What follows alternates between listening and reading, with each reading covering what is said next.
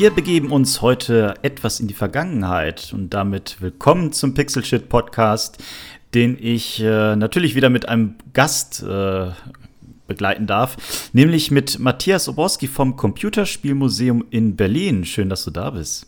Schönen guten Tag, danke für die Einladung. Nicht dafür. Wir haben ja äh, heute mit dir dann auch einen spannenden Gast, wenn es um ja, das Computerspielmuseum und generell auch ein bisschen Spielepräservation im Allgemeinen, äh, wenn es darum geht. Aber führ uns doch mal so ein bisschen erstmal allgemein so in das Thema ein. Was ist eigentlich das Computerspielmuseum? Mhm. Warum ist das irgendwas Besonderes und was ist deine Funktion da?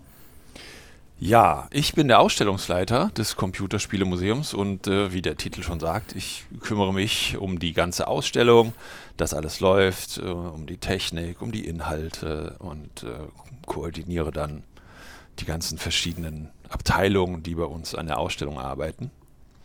Und das Computerspielemuseum selbst ist, ähm, wie man wahrscheinlich total unschwer am Namen erkennen kann, ein Museum für Computerspiele und Videospiele und für Computerspielkultur vor allen Dingen auch. Ähm, unseres Wissens ist es das allererste der Welt. Es wurde 1997 gegründet.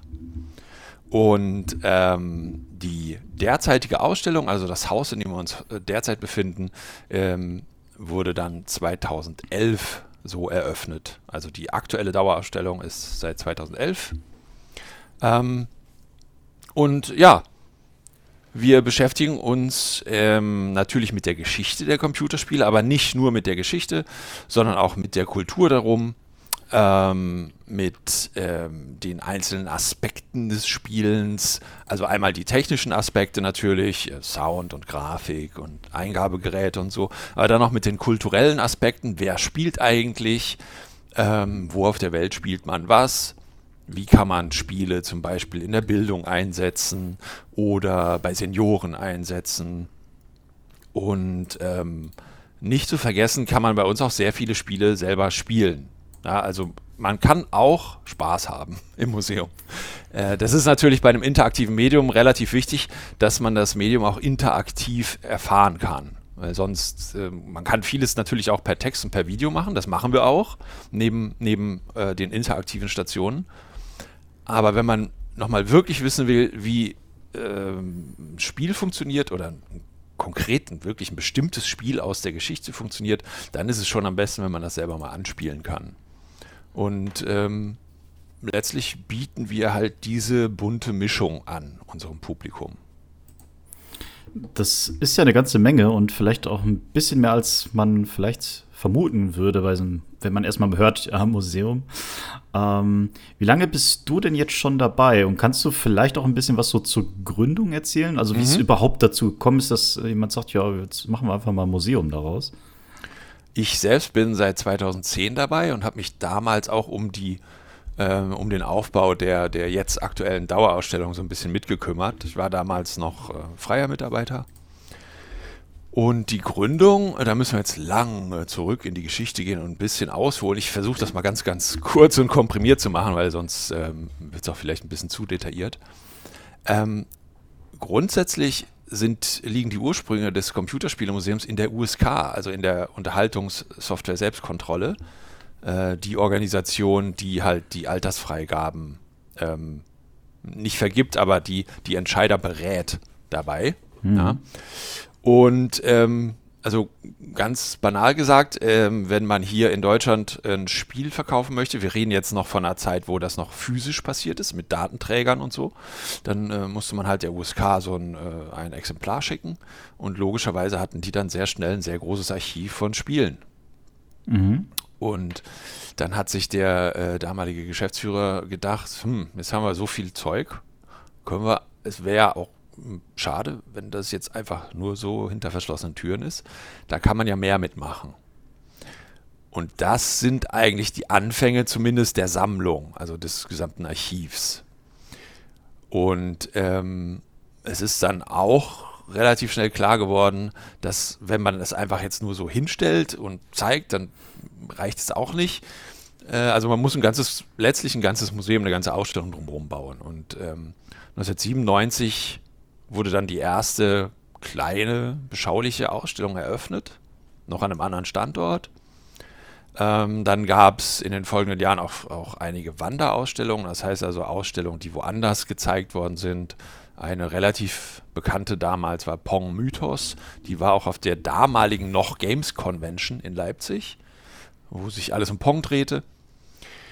Und dann irgendwann hatten wir halt die ähm, tolle Gelegenheit, einen Standort an der Berliner Karl-Marx-Allee zu bekommen. Das ist so eine sehr historisch bedeutende, sehr, sehr große Allee in Ostberlin. Und da sind wir dann seit ähm, Anfang 2011 drin. Mit der Ausstellung, mit großen Teilen des Archivs. Wir haben noch woanders ein paar, ähm, ein paar Lager äh, mit Archivteilen drin. Ähm, und ähm, man kann natürlich nicht alles bei uns in der Ausstellung sehen, was wir haben. Das ist in jedem Museum so. Äh, wir haben sehr, sehr, sehr viele Dinge im Archiv und ähm, nur begrenzt Platz. Und wir versuchen dann aus ähm, den ganzen Dingen, die wir so haben, eine möglichst kohärente und sinnvolle Ausstellung zusammenzubauen. Wie ist das denn? Also was könnt ihr überhaupt oder was habt ihr da überhaupt im Bestand? Was mhm. ist das alles? Wie seid ihr überhaupt dahin gekommen, dass ihr das auch alles irgendwie ansammeln konntet? Also seid ihr dann über die Flohmärkte Deutschlands oder dieser Welt, um Sachen zu sammeln, die sonst keiner mehr irgendwo rumfliegen hat äh, und ihr gesagt habt, ja, nehmen wir mit. Und vor allem, wie setzt man dann auch so ein Sortiment zusammen? Also du hast ja gesagt, mhm. ihr könnt ja nicht alles zeigen. Aber wie setzt man das fest, so, so ein stetiges Sortiment, beziehungsweise so ein, so ein festes? Ähm, und wechselt ihr dann vielleicht auch mal oder wie, wie macht ihr das? Mhm. Also erstmal zu dem ersten Teil deiner Frage. Ähm, Wenn es um Software geht, also um klassische Spiele und Spieleverpackung, dann, wie gesagt, äh, die Ursprünge kommen von dem USK-Archiv. Ähm, wir haben auch ähm, Kontakt zu, zu Herstellern und Publishern, ähm, die uns dann auch gerne äh, Spiele zuschicken, die es noch physisch gibt. Ja. Also das, das ist äh, die Softwareseite und natürlich, wenn wir irgendwas von, von sehr viel früher haben wollen oder irgendwas Spezielles, dann müssen wir natürlich genau wie alle anderen auch irgendwo gucken, wo es das gibt. Ähm, auf großen Online-Jahrmärkten zum Beispiel. ähm, aber wir kriegen auch sehr viele Spenden. Ja? Ähm, kennt vielleicht jeder von zu Hause, man räumt auf oder zieht um und dann hat man da so zwei Kisten, die man vielleicht doch nicht mehr so nochmal mitschleppen möchte.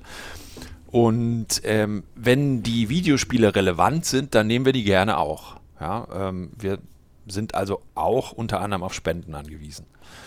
Also wenn ich Was da mal kurz äh, zwischenhaken ja. darf, äh, wie äh, läuft das denn ab? Also äh, bekommt ihr dann quasi Zusendungen oder gibt's da, wird, wird das vor Ort gemacht und habt ihr das vielleicht auch schon erlebt, dass äh, ihr ein Päckchen aufgemacht habt und dann war quasi der 300. SNES-Controller drin?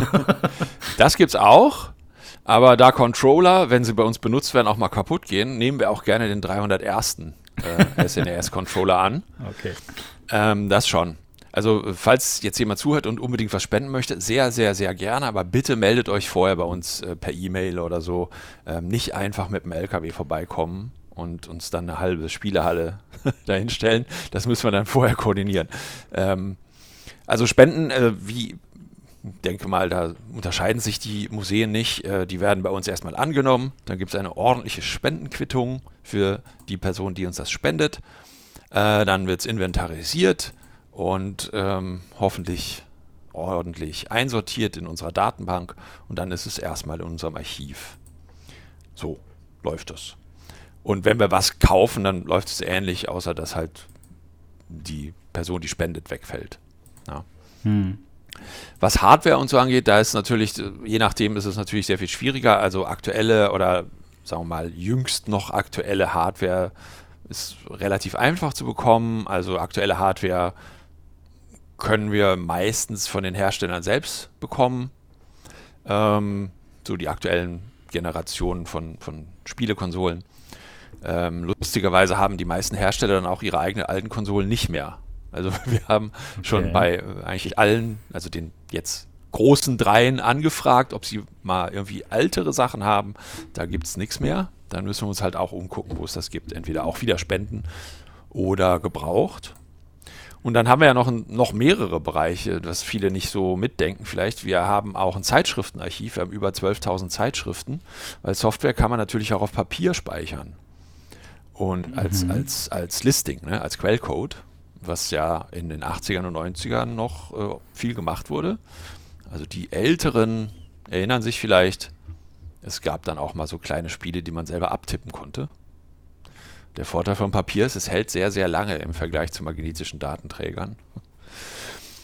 Und ähm, Arcade-Maschinen sind natürlich schon so ein bisschen komplizierter. Also die Maschinen, die in so einer Spielehalle stehen, ähm, die werden uns üblicherweise nicht gespendet. Da müssen wir dann wirklich auch manchmal Geld in die Hand nehmen und auch manchmal Dinge um die halbe Welt schippern lassen. Ja. Und dann noch zur Frage, wie ihr das quasi auswählt, was Ach dann ja. auch in die mhm. Ausstellung darf? Ja, da gibt es so viele verschiedene Kriterien und da, da haben wir jetzt auch nicht, wir haben jetzt nicht so ein strenges Handbuch, wo wir dann äh, die ganzen ähm, Schritte durchgehen und dann genau wissen, so funktioniert Das ist ähm, aus, ähm, auf Erfahrungen begründet, die wir im Haus haben und so. Also wir stellen einige Arcade-Automaten aus. Wir haben eine ganze kleine Spielehalle drumherum gebaut im Stile der 80er Jahre, weil uns das auch wirklich wichtig ist, dass den Leuten es nochmal klar wird, wie das ungefähr damals war. Weil zum, zum Videospielen gehört halt natürlich einerseits das Spiel, aber andererseits auch ähm, die Umgebung und die, die Eingabegeräte und die Sounds von der Spielehalle. Das, in der Spielehalle ist man halt nie so ungestört wie im eigenen Wohnzimmer. Ne? Ständig mhm. blinkt was, ständig piepst was nebenan. Ähm, irgendjemand regt sich auf, dass er gerade bei Donkey Kong verloren hat oder so. Ne? Ähm, und da müssen wir natürlich gucken, erstmal müssen wir sehen, gibt es das überhaupt, was wir da möchten? Es ist halt auch dann eine Geldfrage. Wir sind unser Träger ist eine gemeinnützige GmbH. Also wir haben jetzt nicht die Mega-Millionen zur Verfügung. Ähm, da müssen wir halt schauen, was geht und was nicht geht. Die Dauerausstellung ist halt so konzipiert, dass die in drei Teilen ist. Der eine Teil ähm, dreht sich um den spielenden Menschen an sich. Da geht es noch gar nicht per se um Videospiele, sondern nur um äh, die, das Phänomen, dass Menschen einfach gerne spielen. Ne? Mhm. Seit Jahrtausenden und äh, üblicherweise auch mit relativ einfachen Mitteln, also ein Würfel oder ein Brett oder so reicht meist schon. Dann haben wir einen zweiten Teil, der geht, dreht sich so um die Geschichte, also es ist größtenteils in dem Bereich Hardware-Geschichte. Äh, wir fangen an in den 50ern mit Großrechnern, die wir natürlich nicht im Original haben. Die haben wir entweder als Foto oder als Nachbau in etwas kleiner. Ähm, dann haben wir die meisten Spielekonsolen, die es jemals gab. Und dann haben wir noch einen großen Bereich, ähm, wo es dann um die einzelnen Aspekte geht, also um die Entwicklung der Grafik, um verschiedene Eingabegeräte, um Edutainment, um die Produktion von Videospielen. Dazu gibt es sehr, sehr viele Videos, die man sich anschauen kann, viele Texte, die man sich durchlesen kann. Dann haben wir noch eine Sektion mit Wohnzimmern und Kinderzimmern, die haben wir mal nachgebaut im Stile der 70er, 80er und 90er um mal zu sehen, wie die Anfänge des Videospielens zu Hause waren, im Gegensatz zur Arcade-Halle. Mhm. Und ähm, weil es schon interessant ist, wenn man eben das zu Hause spielt, heute kann man ja so viele alte Spiele im Browser sogar spielen, das ist schon erstmal ganz hilfreich. Aber wenn man dann das Original hat, die Original-Hardware da stehen hat, den original komischen Fliesentisch aus den 70ern, die 70er Jahre Schrankwand und auch sehr, sehr wichtig, einen echten Röhrenfernseher dabei, dann ist das ein völlig anderes Erlebnis.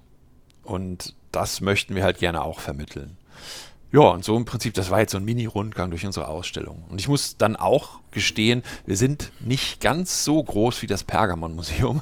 Wir sind natürlich ein bisschen deutlich kleiner. Ähm, also wir haben wir hätten locker noch Ideen und auch Exponate für eine doppelt so große Ausstellung. Aber wie gesagt, da muss man halt wieder gucken, was, ähm, was sinnvoll ist von unseren Ressourcen her.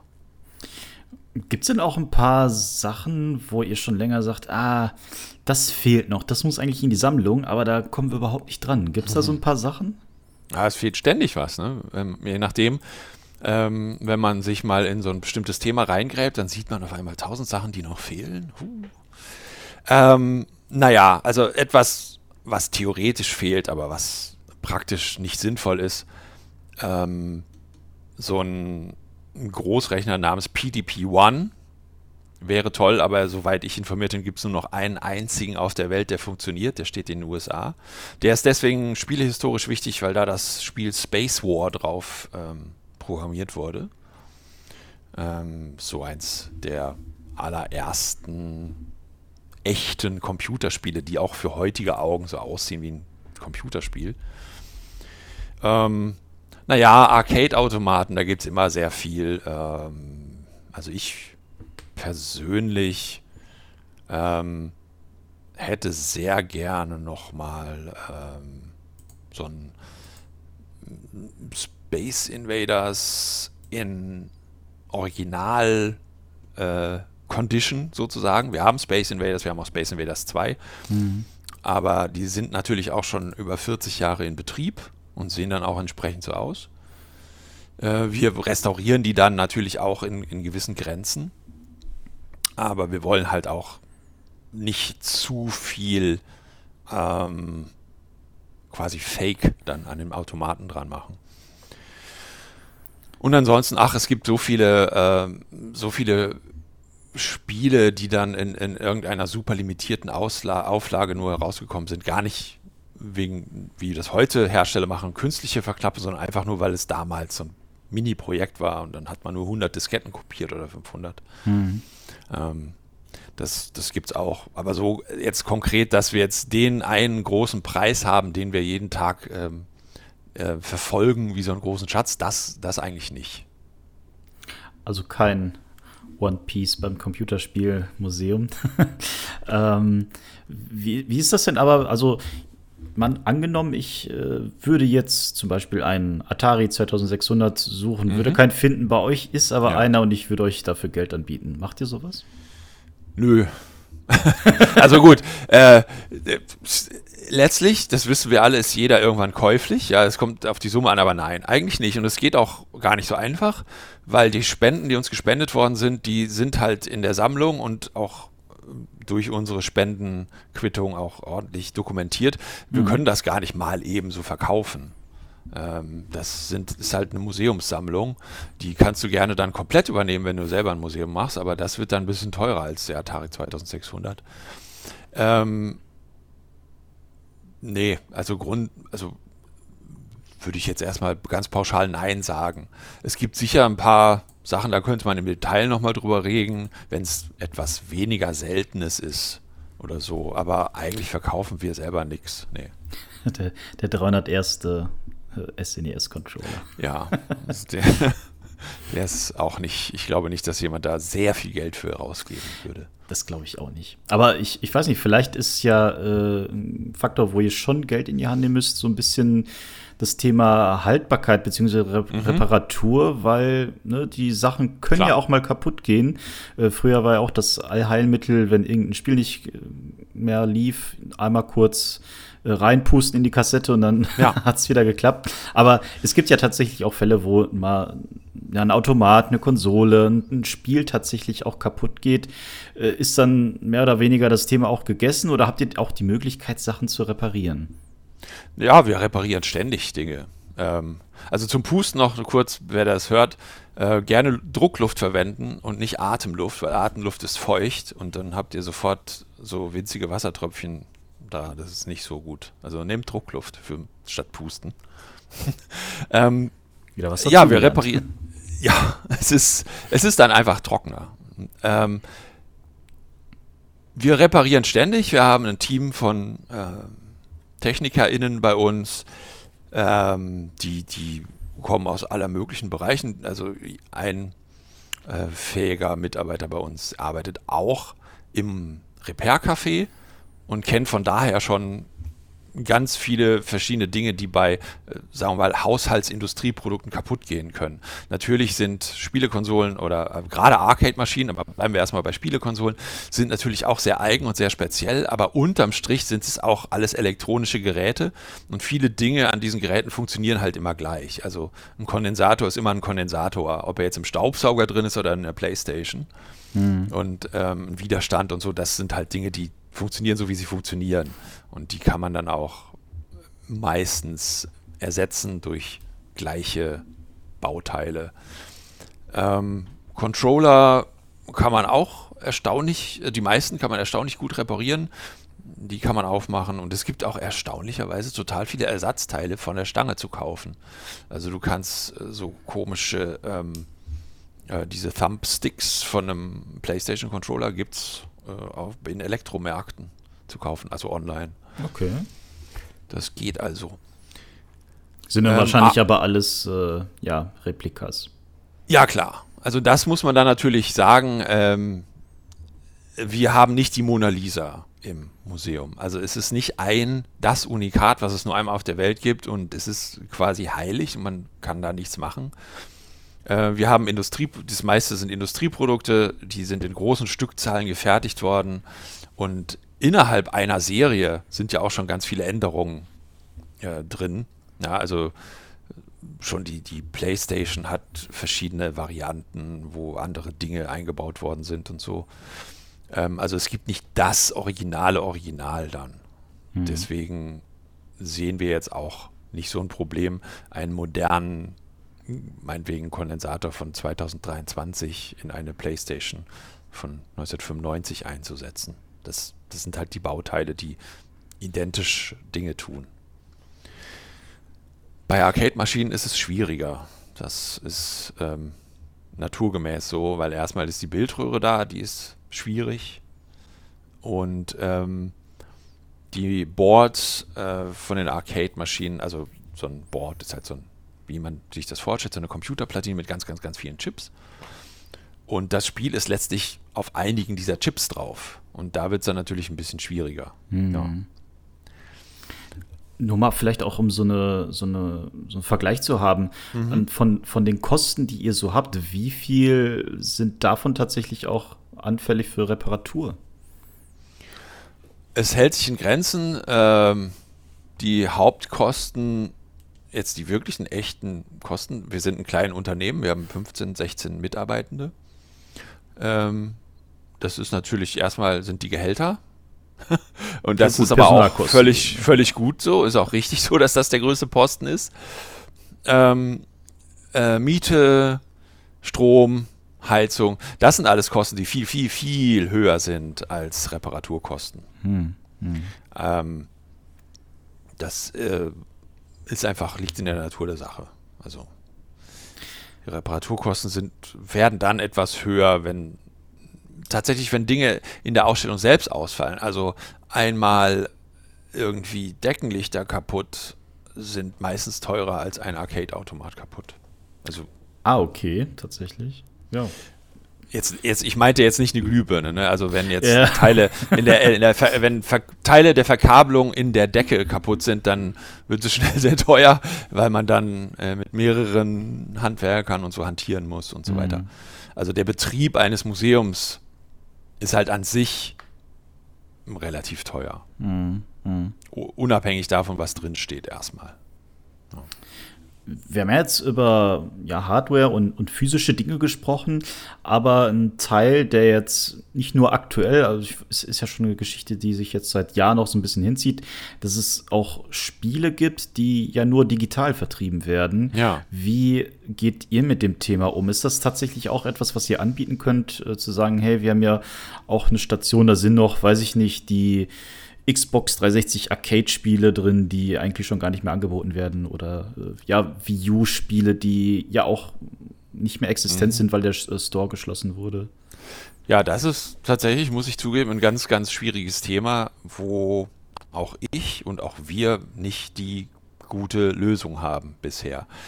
Ähm, also tatsächlich, wo du das gerade ansprichst mit, mit Xbox oder so, wir haben das tatsächlich, wir haben äh, irgendeine Xbox, da sind noch ganz viele Spiele drauf, die, die auch gar nicht mehr online angeboten werden. Deswegen ist die ganz heilig und die darf auch nie kaputt gehen. Aber das kann ja nicht die Lösung sein. Ja. Das ist eher, das ist tatsächlich zufällig so entstanden. Das, das war halt so.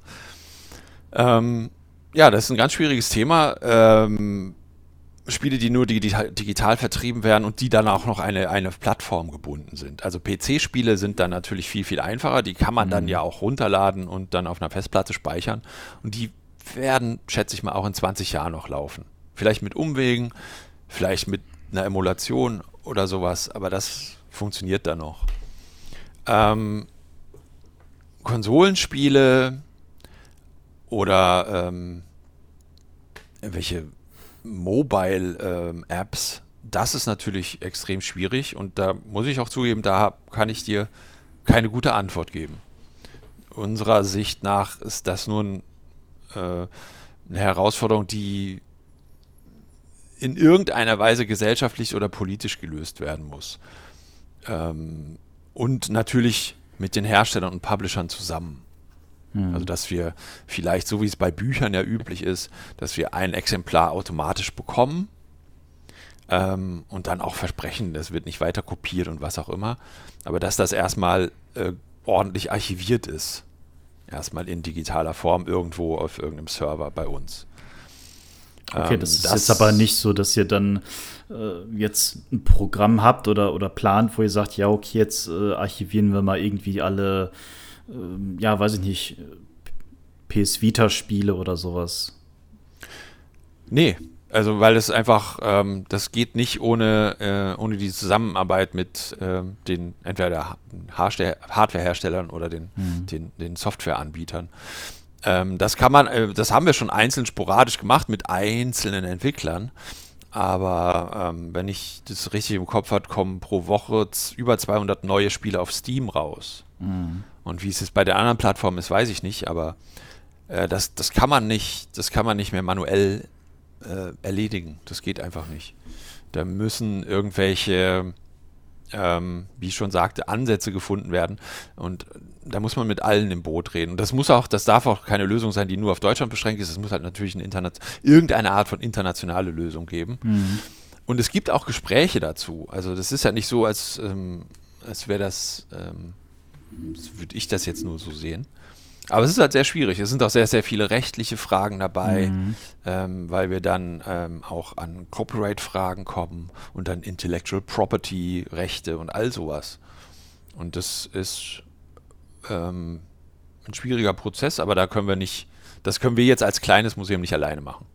Ich meine, das hat man ja auch im Großen ja schon gesehen, als ja Microsoft dieses große Xbox 360 Abwärtskompatibilitätsprogramm gestartet hat, dass mhm. äh, man quasi die Spiele dann einmal runterlädt, aber dass tatsächlich auch einige Sachen gar nicht wiedergeholt werden konnten, aufgrund von Lizenzen, die ja nicht mehr existent sind, also sei es Musik oder ähnliches, aber auch tatsächlich einfach Publisher oder Entwicklerstudios, die es gar nicht mehr gibt. Ich meine, äh, vor so einem Problem seid ihr dann ja teilweise auch gestellt, wenn ihr eigentlich gar keinen Ansprechpartner mehr für gewisse Dinge habt, äh, weil manche Dinge ja auch ein bisschen zurückliegen und sich nicht alle halten konnten.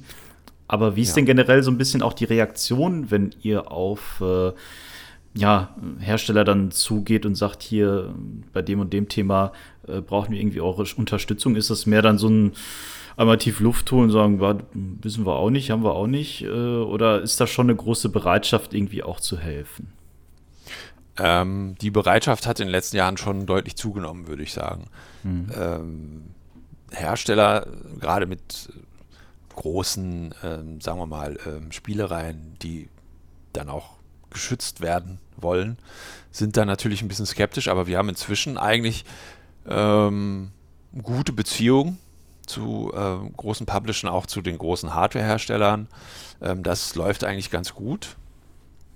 Es sind aber auch, also wie gesagt, es sind dann ähm, wirklich viele Fragen dann immer noch offen, die auch dann wir im Zwiegespräch gar nicht oft klären können. Also das, der Klassiker ist halt ein großer Publisher, hat irgendwelche drei, vier, fünf äh, andere kleinere Unternehmen übernommen und dann müssen die erstmal mehrere Jahre lang überhaupt ausbaldowern, was war denn eigentlich in dem Deal mit drin? Wer, wer, wem gehören denn jetzt die Rechte und wer ist denn jetzt der Einzel, der, der richtige Ansprechpartner und so? Mhm. Ähm, ja, das ist, äh, ist äh, von, von außen oft ein bisschen lustig. okay. Ja, das, das wird ja sicherlich auch ein Thema für die kommenden Jahre sein. Ja. Wie du schon gesagt hast, ähm, es ist dann natürlich auch schwierig, gerade wenn man irgendwie keine internationale Lösung hat. Und auch bei der Flut an Spielen, die auch jeden Tag veröffentlicht wird. Ne? Du hast jetzt Steam genannt. Bei den Konsolen sind es ja auch einige pro Tag. Es ist äh, ja schwierig. Ähm, aber lass uns mal so ein bisschen zu dem Punkt hingehen, was, was du auch schon genannt hast, so das Thema Kultur. Mhm. Ähm, du hast vorhin äh, ja die Stichpunkte Bildung äh, unter anderem genannt. Mhm. Ähm, was für eine Funktion habt ihr denn in Bezug auf Bildung und wie kommt das denn auch bei den ja, äh, zu Bildenden an, was, ja. was ihr da macht?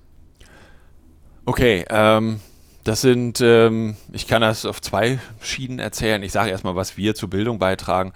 Ähm, ein, ein Standardmuseum sollte laut gängiger Definition halt nicht nur eine Ausstellung haben und nicht nur eine Sammlung haben, sondern auch ähm, Bildungsangebote ja, oder Vermittlungsangebote. Also das heißt im einfachsten Fall Führungen, ja, wir bieten Führungen an ähm, zu, mit bestimmten Schwerpunkten. Üblicherweise werden die besonders von Schulklassen gerne genommen, ähm, also erstmal so eine Überblicksführung, dass man überhaupt so ein bisschen Ahnung vom Thema hat. Das ist schon mal äh, letztlich ein Bildungsangebot.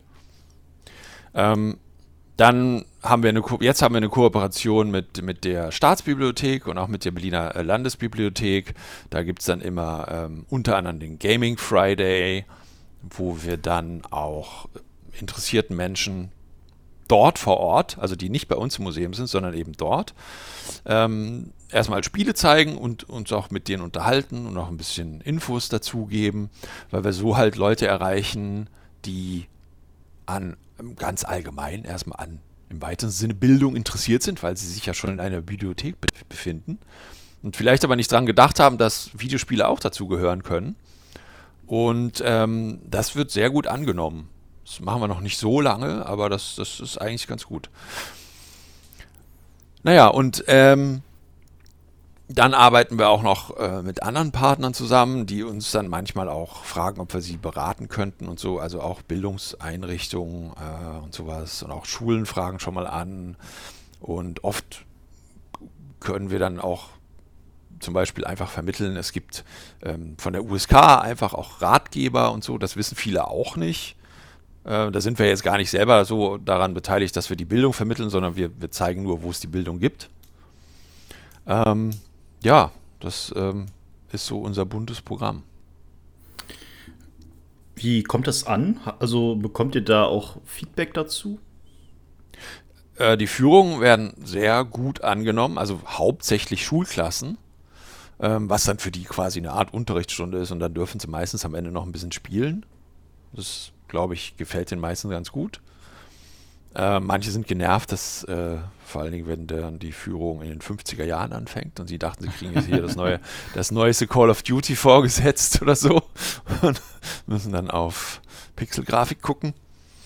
Ähm, das kommt eigentlich sehr, sehr gut an. Und ich, ich weiß von vielen Schulen, aber auch von vielen Universitäten, die mit ihren Schülern oder Studierenden regelmäßig immer wieder zu uns kommen. Also wo das fest eingebaut ist, quasi schon im, in deren Curriculum. Ja. Ja, du, du hast ja jetzt gerade gesagt, ne, also wenn ihr dann so mit, der, mit den 50er Jahren startet, wie ist denn dann generell auch so die Reaktion auf so, ja, die Anfänge der, der Videospiele und Computerspiele? Löst das Interesse aus oder ist das teilweise erstmal so ein bisschen, ja, es fühlt sich so an, als würden wir hier gerade durch ein Museum uns das mhm. 15. Jahrhundert angucken. Das kommt natürlich extrem stark auf das Publikum an und äh, wer bei uns im Museum ist. Ähm, und es hängt auch natürlich vom Alter ab. Ne? Ähm, mhm. Also kleinere Kinder ähm, also wir sagen, man sollte schon lesen können. Also die, die Kinder sollten schon lesen und schreiben können, wenn man bei uns ins Museum kommt. Das ist, das hilft schon sehr, ne, wenn man zumindest so ein bisschen sich dann zurechtfinden kann. Ähm, ja, also kleinere Kinder, äh, die haben absolut null Berührungsängste. Alles, was blinkt, alles, was man selber bewegen kann, ist erstmal gut. Hm. Und dann spielen sie halt Pong. Also Siebenjährige, die gegeneinander Pong spielen, das ist ähm, eher Standard bei uns als die Ausnahme. Auch äh, sowas wie Pac-Man oder Asteroids oder Frogger, das äh, wird extrem gut angenommen von Kindern. So Jugendliche und Teenager sind natürlich so ein bisschen äh, moody vielleicht und ähm, haben dann, sind halt aufgewachsen mit den riesigen, riesigen Serien wie Assassin's Creed oder Call of Duty äh, oder auch FIFA oder so. Und die sind dann vielleicht so ein bisschen angeödet von den alten Sachen. Und wenn wir neue Sachen zeigen, also aktuelle von jetzt, dann zeigen wir auch oft eher äh, Indie-Sachen, weil ich, mhm. ich, muss jetzt nicht in ein Museum gehen, um Assassin's Creed oder Call of Duty zu spielen. Das ähm, ist, hat man zu Hause. Ja, das muss man jetzt nicht unbedingt im Museum zeigen. Wir zeigen dann eher Dinge, die, die vielleicht die, äh, das Massenpublikum noch nicht kennen. Und dann, wenn man dann wieder ein bisschen älter wird, ähm, je nachdem, wie man so drauf ist, ähm, habe schon ältere ähm, Herren und Damen gesehen, die stundenlang ähm, vor ganz alten Spielen stehen und ähm, sich fasziniert davon dann, also die dann teilweise selber wieder zu Kindern werden, obwohl einfach nur ein paar, ein paar Lämpchen blinken oder so. Ähm, also wie gesagt, also unterm Strich, es hängt ganz, ganz stark vom demjenigen Menschen ab, der gerade vor irgendeinem so alten Ding steht. Aber das ist ja auch ganz, äh, ein ganz interessanter Punkt, ne? wenn du sagst, ja, wir haben da auch viele Indie-Spiele. Ähm, wie geht ihr denn trotzdem mit so großen Sachen um? Weil ich meine, es hat ja schon ja, historisch Relevanz, jetzt so ein, so ein FIFA oder Assassin's Creed oder so ein Call ja. of Duty natürlich. Na klar. Ähm, ja, wie geht ihr damit um? Sagt ihr, na, das, das ist eigentlich so bekannt, das ist jetzt weniger relevant als jetzt ein schönes Indie-Spiel, was zum, vielleicht der erste, äh, was weiß ich, Genre-Mix für die, mhm. Äh, für, den, für den DS oder was weiß ich. Ähm, weniger relevant ist es auf keinen Fall. Ähm, da gibt es dann direkt wieder die klassischen Einschränkungen, die wir haben. Erstmal ab 18 Titel sind schwierig, mhm. weil wir dann einen Bereich absperren müssten und auch äh, jemand von unseren Mitarbeitenden dann wirklich kontrollieren müsste, ob auch alle wirklich über 18 sind. Das mhm. ist, macht direkt schon so ein kleines unangenehmes Gefühl. Man geht in ein Museum und muss dann nochmal irgendwie einen Ausweis zeigen oder so. Also deswegen haben wir bei uns ähm, keine ab 18 Spiele im, mhm. in der gesamten Ausstellung. Ähm, wenn wir sehr viel größer wären, hätten wir garantiert auch einen Bereich dafür. Aber da muss man einfach sehen, das ist mit dem Alltag in einem Museum nicht gut verträglich, wenn man nicht die, die, ähm, den Platz hat und auch die, die menschlichen Ressourcen nicht so. Ähm, und dann sind die, äh, werden die genauso äh, angenommen wie alle anderen Spiele auch. Äh, wir können jetzt nicht jeden Tag die Ausstellung ändern, nur weil ein großes Spiel rauskommt. Also jetzt gerade das neueste Zelda ist ein Hammer-Spiel, aber ist natürlich nicht bei uns in der Ausstellung, weil da müsste ich wieder einen neuen Platz für schaffen und so. Und mhm. meistens ähm, sieht man ja auch erst in der Rückschau, welche Spiele wirklich große Veränderungen oder welche Spiele wirklich große Meilensteine waren. Die sieht, das sieht man meistens nicht so direkt in dem Zeitraum, wo sie noch super top aktuell sind, sondern vielleicht erst nach zehn Jahren, wenn man sieht, ach, da ist ein ganzes Genre neu erfunden worden. Ähm, also deswegen sind wir, was die Dauerausstellung geht, immer etwas verzögert.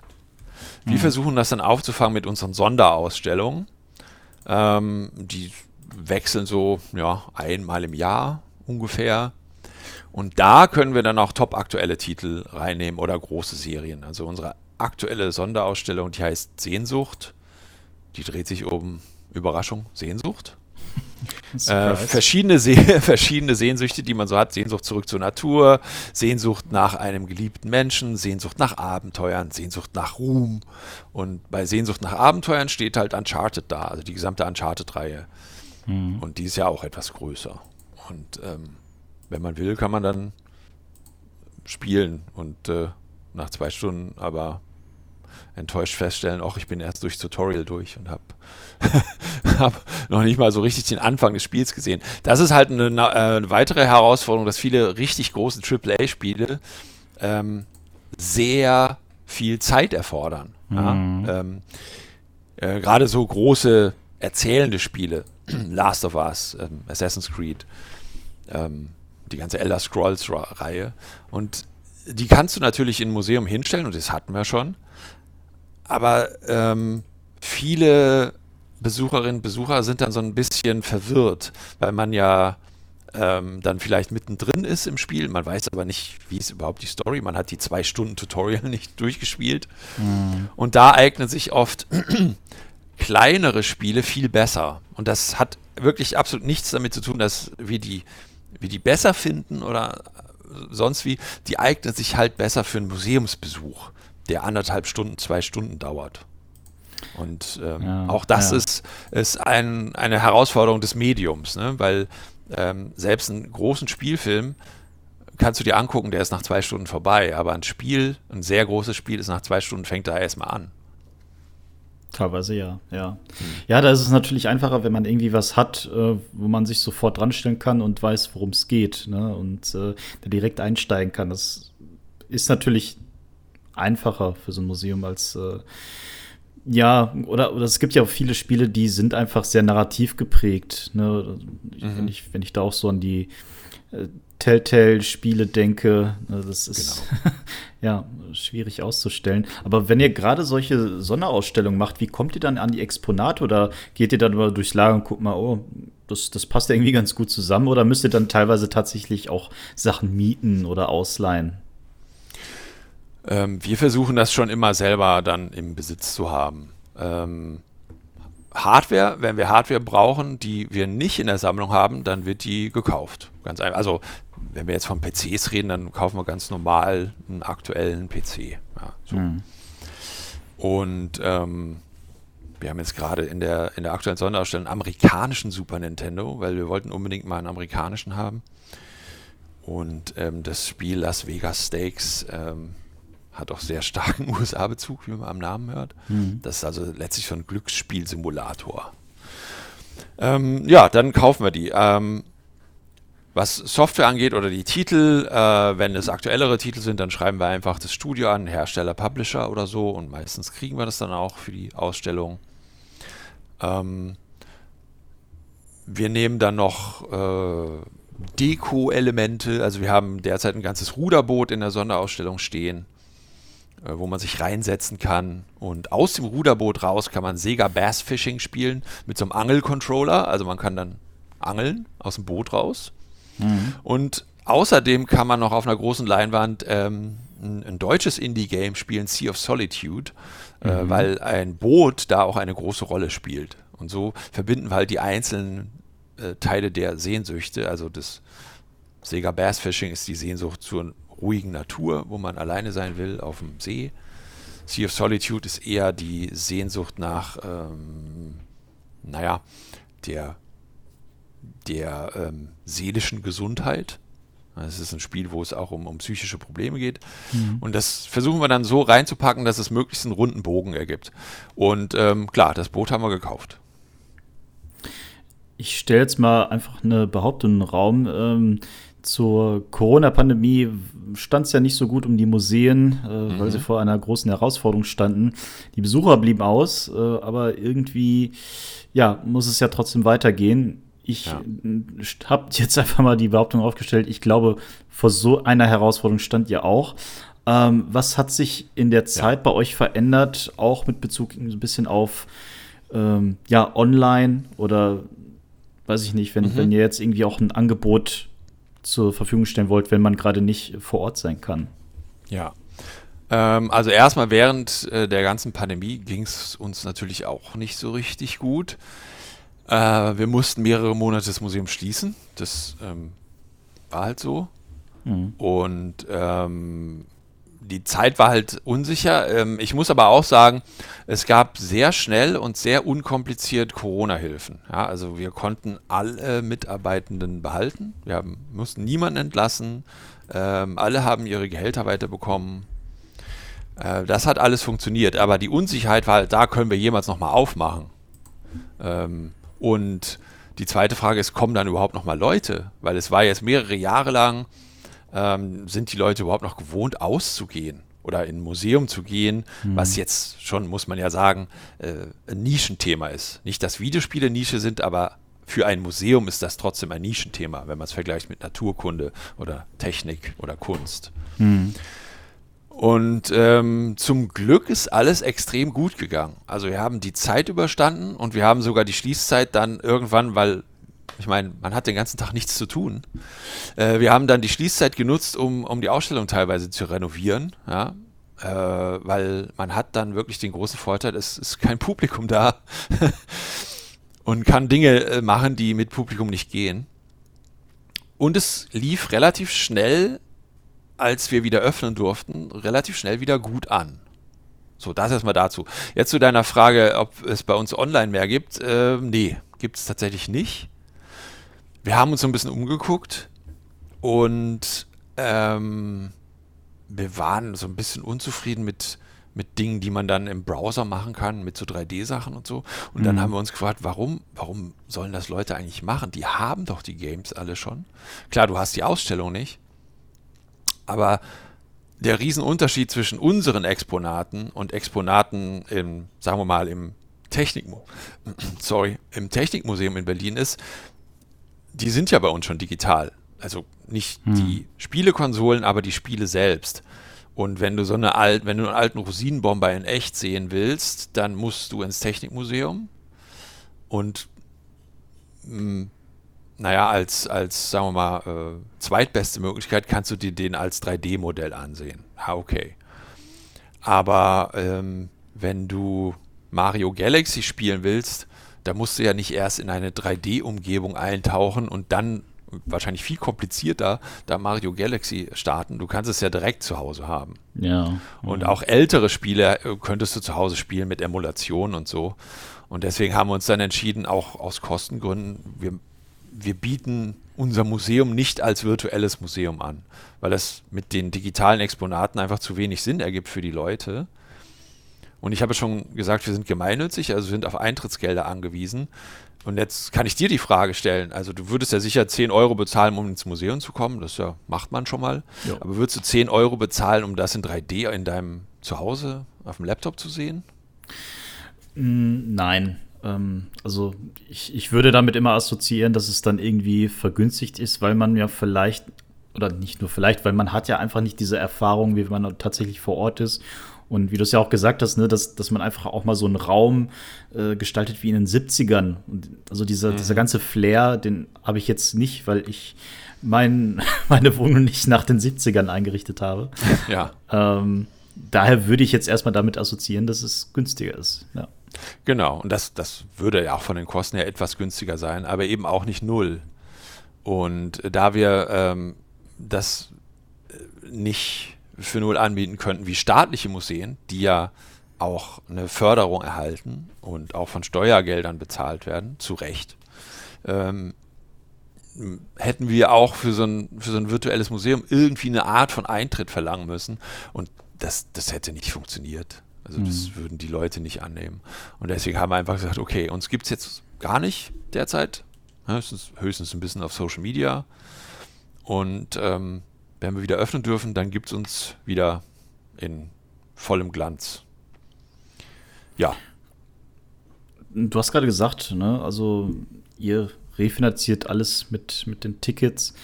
Ähm, ist da gar keine Unterstützung seitens, weiß ich nicht, der Stadt oder dass da irgendein Sponsor hintersteht, der sagt, hey, ich finde das super, was ihr macht.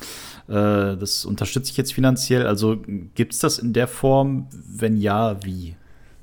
Ähm, ja, es gibt Unterstützung, nicht ähm, dauerhaft, also für den allgemeinen Alltagsbetrieb, aber für, ähm, jetzt muss ich schöne, schönes Beamtendeutsch benutzen, für projektbezogene ähm, Ausgaben. Mhm. Das schon, also man kann Förderanträge stellen für bestimmte Projekte. Also ein Projekt kann zum Beispiel eine neue Sonderausstellung sein. Und ähm, dann kann man diese Sonderausstellung mit Fördergeldern finanzieren. Ja, das geht. Und das haben wir auch schon öfter gemacht. Und das ist zwar immer ein Verwaltungsakt und ein bisschen aufwendig, aber das funktioniert auch gut. Und Ähm, es gibt die Kulturstiftung des Bundes, es gibt die Kulturstiftung der Länder, es gibt in Berlin noch kleinere Fördertöpfe. Ähm, das gibt es durchaus und die nutzen wir auch, wenn wir ähm, eben so ein neues Projekt angehen. Das kann man damit machen. Den, den Alltag, also den täglichen Betrieb, da gibt es keine Fördergelder. Noch nicht. Wir arbeiten auch daran. Ähm, da kann ich aber noch nichts zu sagen. Aber vielleicht kannst du so einen, so einen ja, minimalen Einblick geben. Also, wie ist denn da mhm. so die Rückmeldung generell? Ne? Also, wenn man da auch äh, mit, mit Verantwortlichen spricht, weil ich meine, Computerspielemuseum, das ist jetzt vielleicht erstmal äh, für viele, die dort sitzen, nicht so gleichsetzend mit, äh, ja, wir haben jetzt hier eine Ausstellung über, äh, ja, weiß ich nicht, das ägyptische, das alte Ägypten oder was weiß ich. Mhm. Ist da die Bereitschaft da und auch der, oder die Sinnhaftigkeit, wird das so begriffen? Also meiner Erfahrung nach oder unserer Erfahrung nach ja. Ähm, das hat sich aber auch in den letzten Jahren nochmal sehr zum Positiven gewandelt. Also als das Museum hier, als, als die aktuelle Dauerausstellung eröffnet wurde, da gab es dann auch, auch in der Presse Stimmen, die so ein bisschen so belächelt, das belächelt haben, so, naja gut, in einem halben Jahr ist es wieder dicht. Hm. Ähm, so von Seiten der Politik oder äh, von, von äh, behördlichen Stellen ist eigentlich erstmal ähm, sehr äh, positives Gefühl, muss ich sagen. Ähm, und die, die nehmen dann einfach die verschiedenen Anträge an und in meinen Augen bewerten die dann einfach relativ neutral. Es können nicht alle ständig immer gefördert werden. Dann mal äh, sind wir dabei, mal sind wir nicht dabei. Ähm, die aktuelle Sonderausstellung wurde gefördert. Mhm. Ähm, ja, von, ähm, jetzt bin ich mir gar nicht ganz sicher, von Landes- oder von Bundesmitteln. Hm, kann ich gar nicht jetzt hundertprozentig genau sagen. Aber das ist halt der Beweis, dass es funktioniert. Ähm, ja, also das, ähm, die Bereitschaft ist auch in den letzten Jahren, wie ich schon gesagt habe, größer geworden. Das hängt halt auch damit zusammen, weil jetzt auch wirklich Menschen in Entscheiderpositionen sitzen, die auch mit Videospielen aufgewachsen sind. Mhm. Mhm. Das äh, ist ja jetzt langsam so. Und die sind durchaus ähm, uns relativ wohlgesonnen eingestellt, habe ich den Eindruck, ja. Ist da die positive Entwicklung denn auch äh, ja, gleichzeitig so erkennbar, was, was so die Besucherzahlen angeht? Ist das gleichbleibend? Also würdest du schon sagen, dass, dass ihr da auch merkt, dass da eine zunehmende Begeisterung oder ein zunehmendes Interesse einfach besteht? Also gerade auch für Schulen. Ähm, ich mhm. hätte mir das jetzt zum Beispiel zu meiner Schulzeit nicht vorstellen können, dass, dass jemand gesagt hätte, ja, jetzt gehen wir mal ins Computerspielemuseum. Äh, äh, merkst du da schon, dass das Interesse steigt? Also merkt man das an, an den Kassen? Ja. Das, mer das merkt man tatsächlich an den Kassen. Äh, wir hatten in jedem Jahr vor der Pandemie einen neuen Besucherrekord. Und 2019 hatten wir 150.000 Besucher. Mhm. Ähm, und dann natürlich Pandemie, dann kann man das nicht mehr so gut vergleichen. Und wenn alles so gut läuft, werden wir in diesem Jahr ungefähr die Zahl von 2019 wieder erreichen. Also, und ich, ich meine mich jetzt, das ist so ein bisschen vage aus dem Bauch raus, ich meine mich zu erinnern, dass das allererste Jahr der aktuellen Dauerausstellung, 2011, waren es 65.000 Besuchende oder so. Mhm. Also das hat sich fast verdreifacht, die Zahlen in dem relativ kurzen Zeitraum. Also ja, die Antwort ist ja. ja, aber das ist ja schön zu hören, dass äh, da doch jetzt auch so eine posit positive Entwicklung stattgefunden hat und das ist ja scheinbar auch dann für dieses Jahr äh, sich ein positiver Trend abzeichnet. Mhm. Ich meine, äh, ist, ist ja generell so ein, ein, Drang der Leute, wieder ein bisschen mehr rauszugehen und äh, das Angebot vor Ort oder auch weiter in der Ferne wieder wahrzunehmen. Von daher drücke ich euch dann natürlich die Daumen, dass es ja, äh, vielen, vielen Dank. weiter nach oben geht. Ähm, das heißt, äh, ihr habt aktuell eine Sonderausstellung. Wie lange kann man die noch besuchen? Ähm, naja, bis, sage ich mal, bis Ende des Jahres bestimmt. Ähm, wir haben noch keinen konkreten, exakten Termin für die neue Sonderausstellung. Aber die ist jetzt noch ja, das ganze Jahr über besuchbar und wie gesagt, dreht sich um Sehnsüchte und hat, ähm, wenn ich jetzt mich nicht verzählt habe, zwölf interaktive Exponate, also zwölf Spiele, die man da spielen kann. von ganz einfach wie Florence auf dem iPad. Ich habe gesehen, das ist auch bei euch auf der Webseite irgendwo drauf. Ja, das ist ähm, richtig. Genau, das kann man gerade bei uns spielen auf dem iPad. Also mhm. ist so eine Art ähm, kleine romantische Geschichte. Also von Florence bis hin zu Uncharted ähm, und vom Super Nintendo bis zur PlayStation 4 ist alles dabei. Ja, also wenn ihr euch dafür interessiert, äh, dann schaut da mal gerne vorbei im Computerspielmuseum Berlin. Ähm, muss man Tickets bei euch online kaufen oder gibt es auch eine ganz normale Tageskasse? Ich empfehle sehr, die Tickets online zu kaufen, weil je nachdem, äh, an welchem Wochentag man kommt und zu welcher Uhrzeit, ist es schon manchmal recht voll. Also ähm, Tickets online kaufen ist total empfehlenswert. Da seht ihr auch dann, welche Slots noch frei sind und so. Man kann auch an der Kasse Tickets kaufen, aber wie gesagt, ich empfehle wirklich Online-Tickets. Also, dann auf jeden Fall mal bei der, äh, auf der Website vorbeischauen vom Computerspielmuseum, äh, wenn ihr euch genau, dafür interessiert. genau, computerspielemuseum.de, sehr einfach. Aber ich denke mal, dass äh, die Suchmaschine eurer Wahl das sowieso ja. auch äh, sehr weit oben ausspucken wird. Von daher wird das sicherlich zu finden sein.